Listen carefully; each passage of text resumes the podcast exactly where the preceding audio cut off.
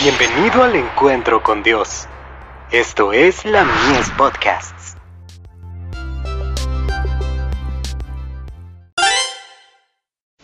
Hijos e hijas de Dios. Frente a las autoridades. Respondió Jesús, mi reino no es de este mundo, si mi reino fuera de este mundo, mis servidores pelearían para que yo no fuera entregado a los judíos, pero mi reino no es de aquí. Juan 18, verso 36. Hoy hay en el mundo religioso, multitudes que creen estar trabajando para el establecimiento del reino de Cristo como dominio temporal y terrenal. Desean hacer de nuestro Señor el Rey de los reinos de este mundo, el juez de sus tribunales y el jefe de sus ejércitos, de sus asambleas legislativas, sus palacios y plazas.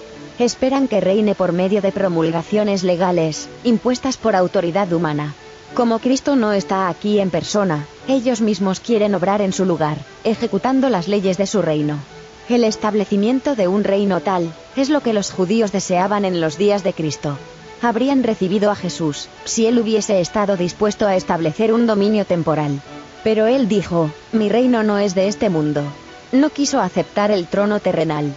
El gobierno bajo el cual Jesús vivía, era corrompido y opresivo, por todos lados había abusos clamorosos, extorsión, intolerancia y crueldad abusiva.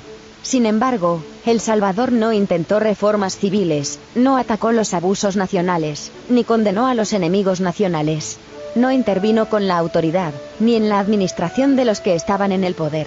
El que era nuestro ejemplo, se mantuvo alejado de los gobiernos terrenales, no porque fuese indiferente a los males de los hombres, sino porque el remedio no consistía en medidas simplemente humanas y externas. Para ser eficiente, la cura debía alcanzar a los hombres individualmente, y debía regenerar el corazón. El deseado de todas las gentes. Página 470.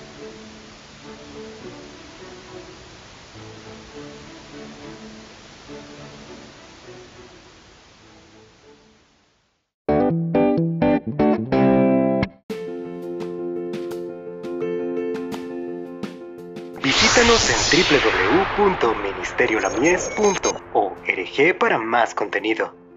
Dios te bendiga.